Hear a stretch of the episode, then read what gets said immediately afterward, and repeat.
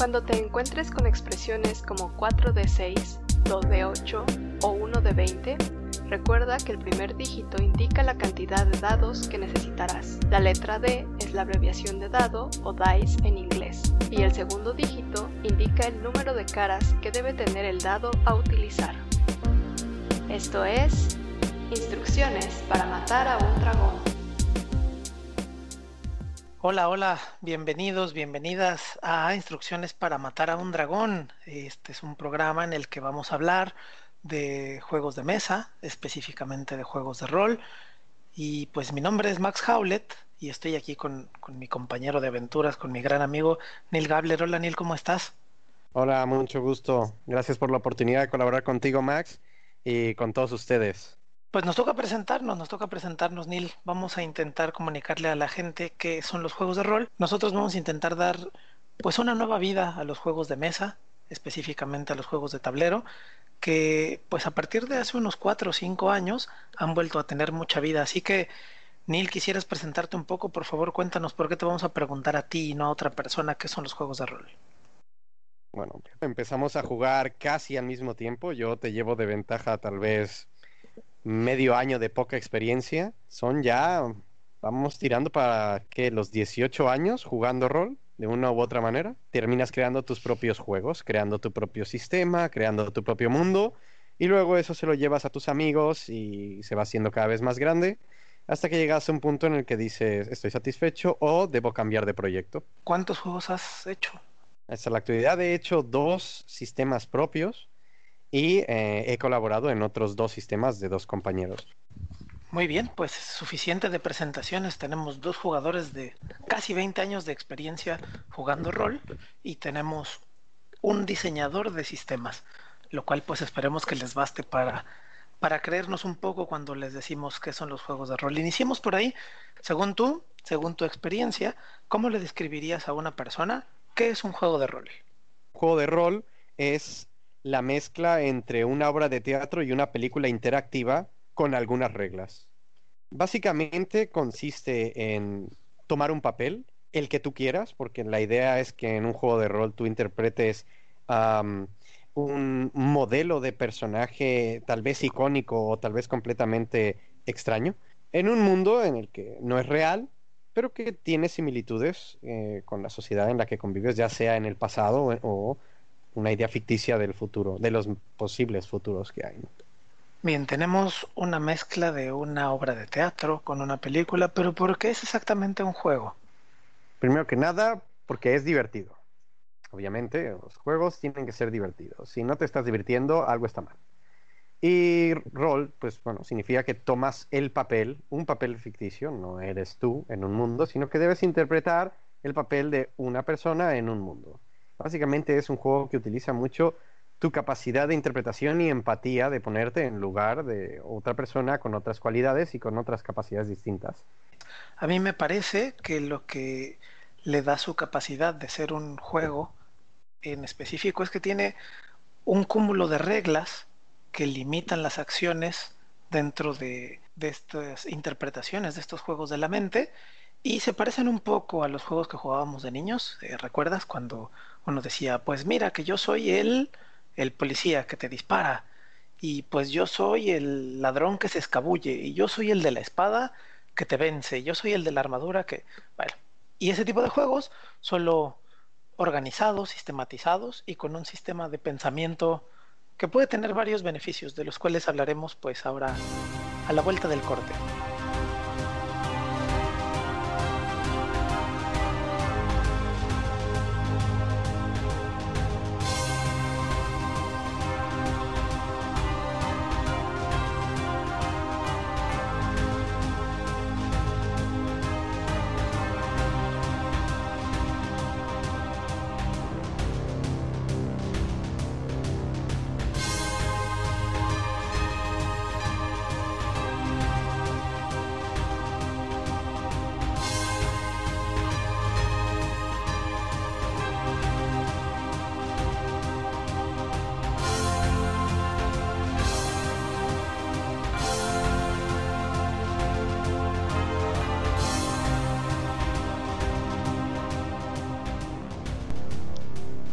Fue Into Battle de Eric Matías, un compositor que sube sus canciones a la página soundimage.org y donde pueden descargar toda su música de manera libre y gratuita.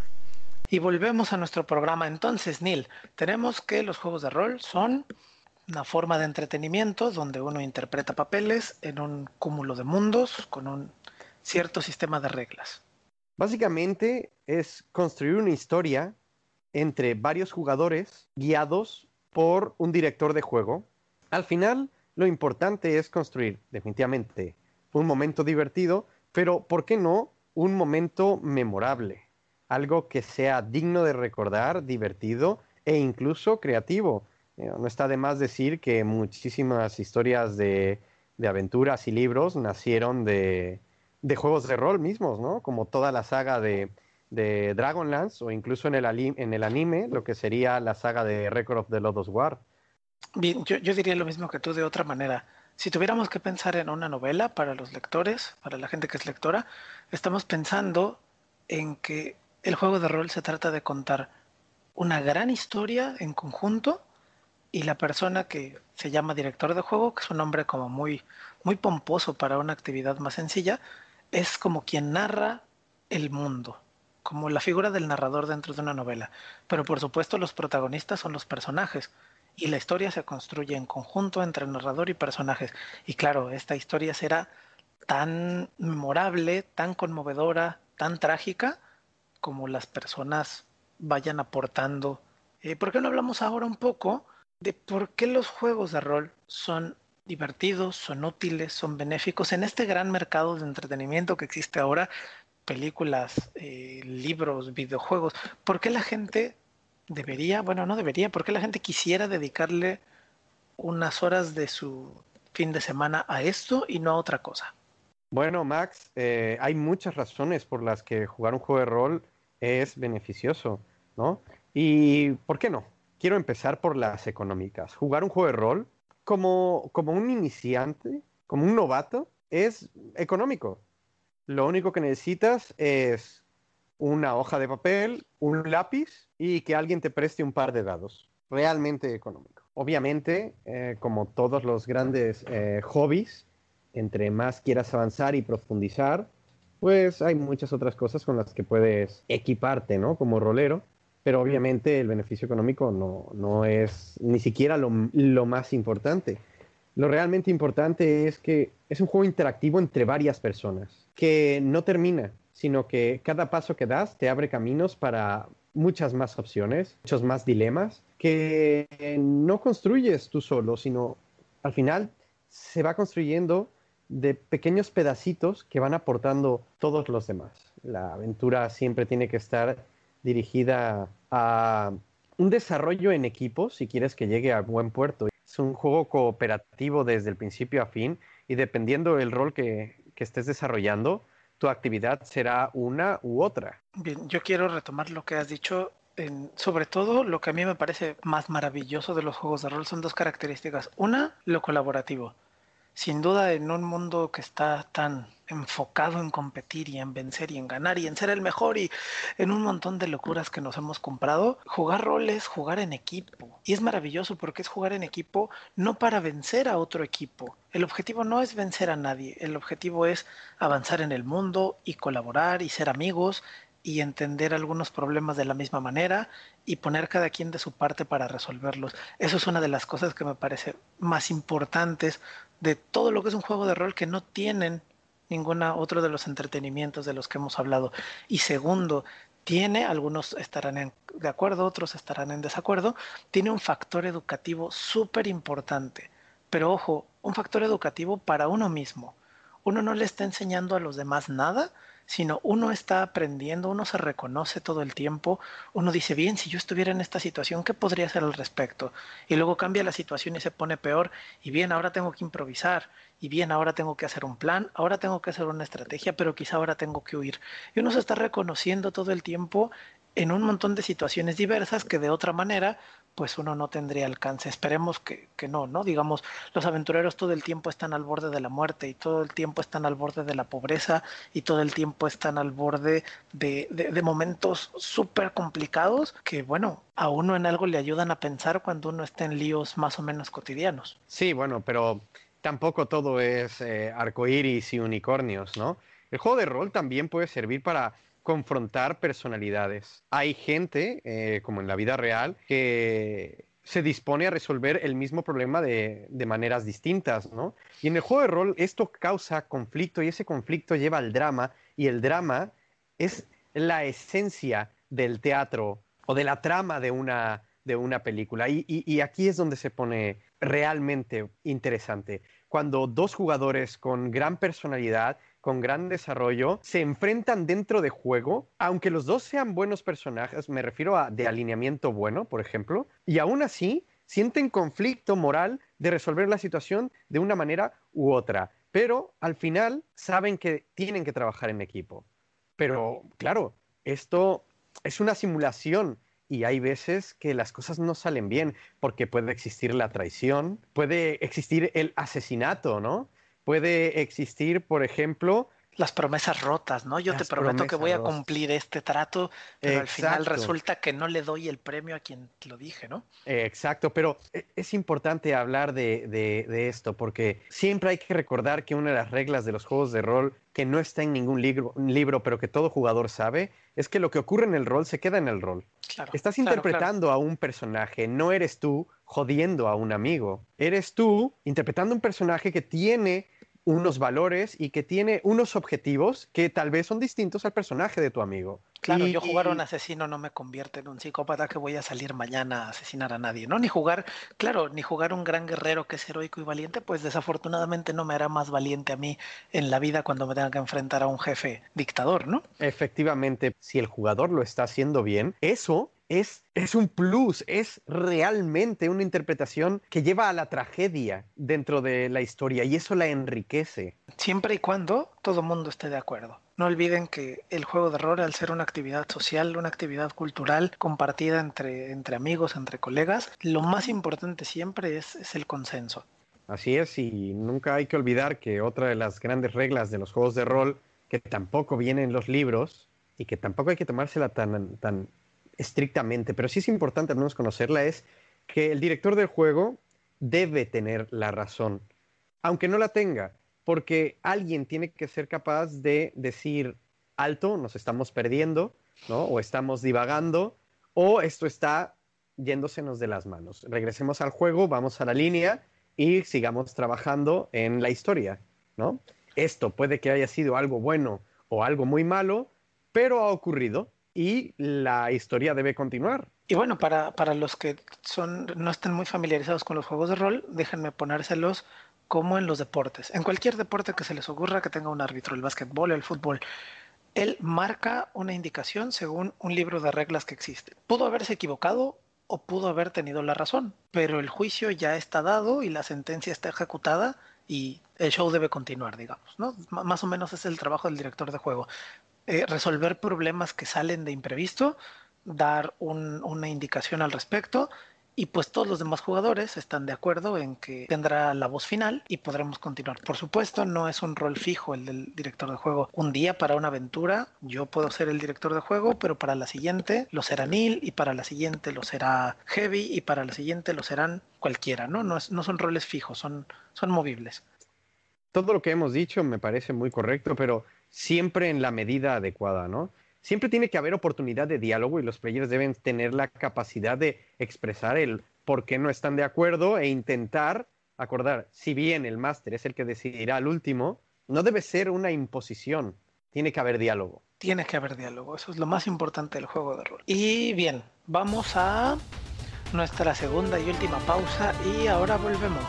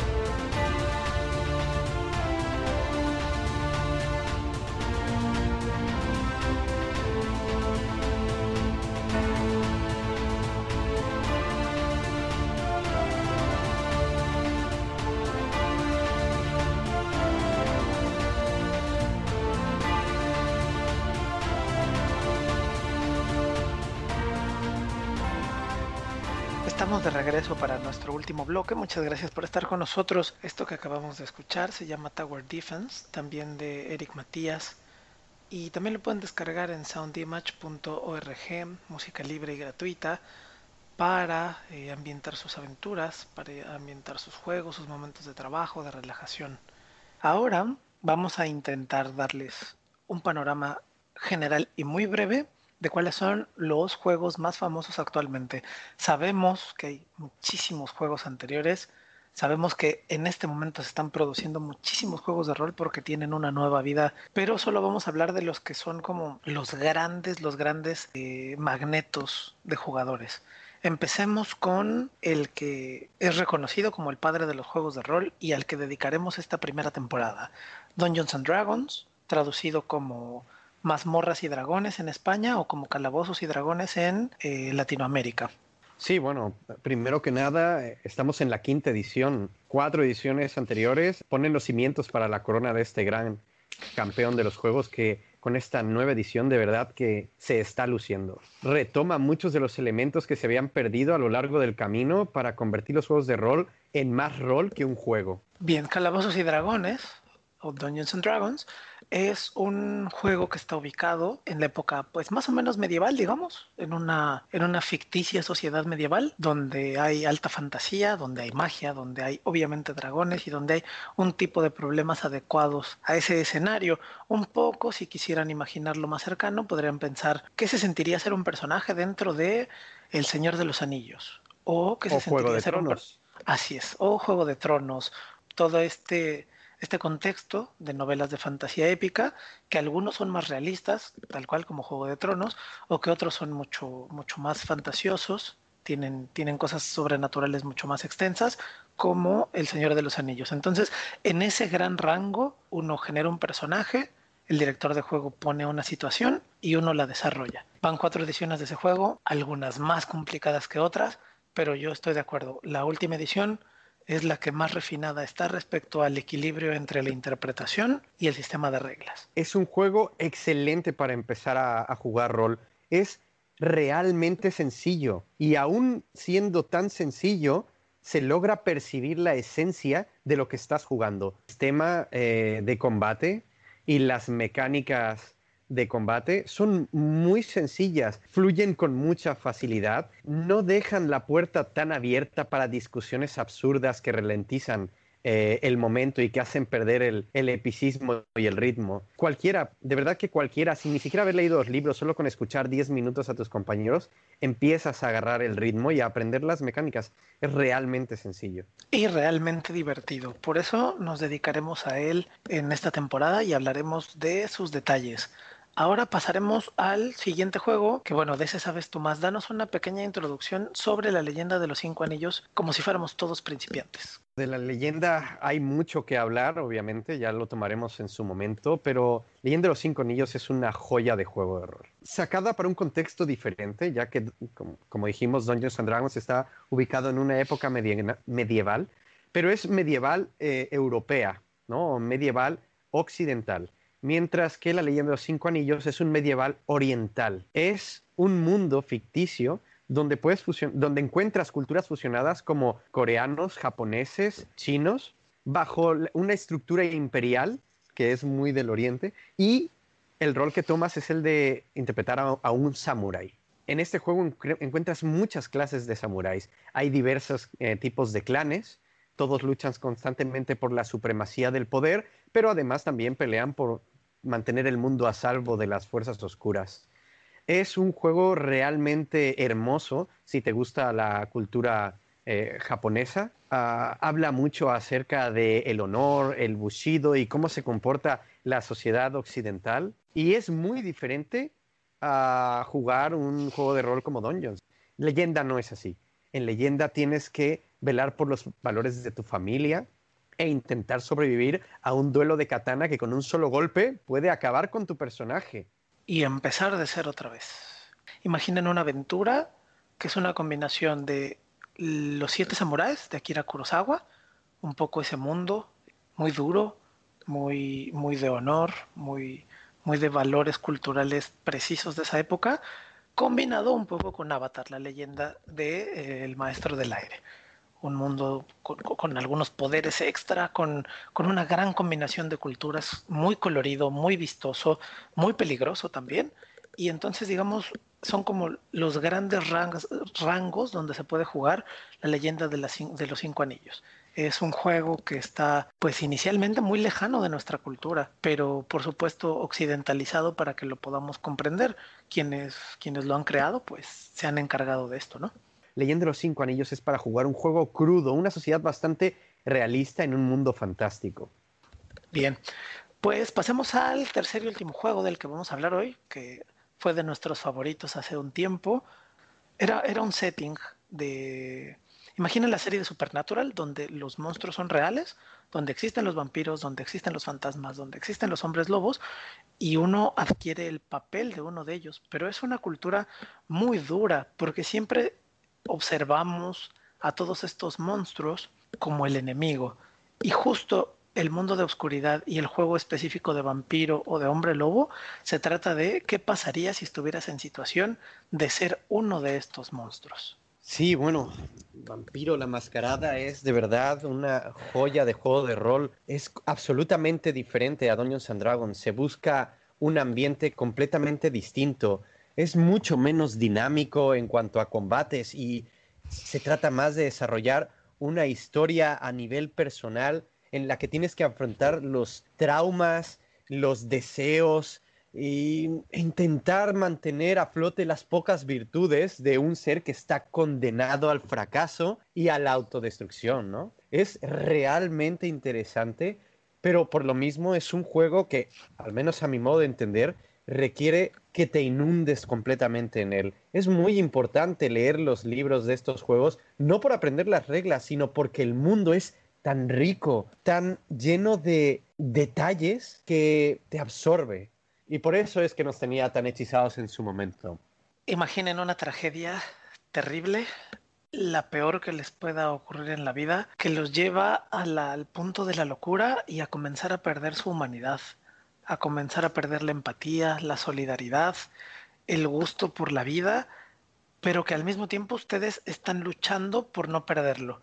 Entonces las, historias de vampiro con todas las aventuras que pueden contener, con toda la intriga política que se puede armar, es sobre todo eso, cómo alguien se aferra a su humanidad aunque las circunstancias lo obligan a perderlo. Y es una tensión increíble todo el tiempo y como hablamos al inicio en la introducción, es una gran manera de conocerse a uno mismo, ¿no? de, conocer cómo reaccionaría uno ante situaciones verdaderamente límite. Sí, como por ejemplo, eh, eres un ser que tiene en su mano la vida de, por decir un número, 80 personas y no hay consecuencia alguna sobre ti.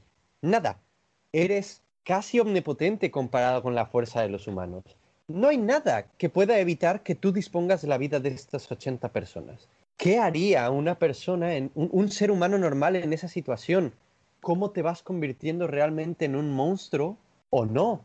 Porque puede que incluso tomando la decisión correcta, acabe siendo demasiado intervencionista y te vean pues como un opresor. No hay héroes en el mundo de tinieblas. Y eso es realmente trágico y eso es realmente dramático y eso construye grandes historias. No queremos dejar de decir que hay muchos juegos más. Hay muchos juegos que son históricamente mucho más importantes.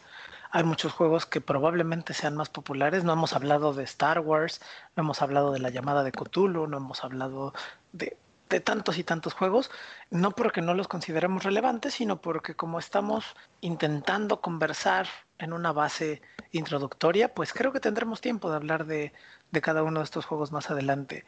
Y pues por ahora se nos ha terminado el tiempo. Ojalá que, les guste. Si tienen algún comentario, hagan, háganoslo llegar. Bueno, Max, de verdad te agradezco mucho la oportunidad de participar. Quiero mandar un saludo a todos los camaradas que nos escuchan al otro lado los invito, al igual que tú, a que conversen con nosotros, nos den su opinión y si tienen algún interés, pues que la compartan e intentaremos indagar en ello. Si tienen alguna duda y tenemos alguna respuesta, con gusto la compartiremos. Pero bueno, más que nada yo sí que quiero dejar el mensaje que eh, no somos expertos, simplemente somos gente con mucha experiencia y tenemos una visión diferente de lo que es el rol, pero eso no significa que juguemos diferente. Y creo que poco a poco con estos eh, casts vamos a lograr transmitir esto a la gente y quién sabe, tal vez impulsar una nueva generación de gente rolera que disfrute el rol de una manera sana. Estamos intentando fomentar pues una idea mucho más plural, una idea incluyente que acepta a gente de todos los géneros, de todas las religiones, de todas las visiones políticas, que se sienta una tarde a compartir, pues a compartir un momento y a compartir y a contarse historias. Pues bien, pues muchas gracias y nos vemos en la siguiente misión. Hasta luego.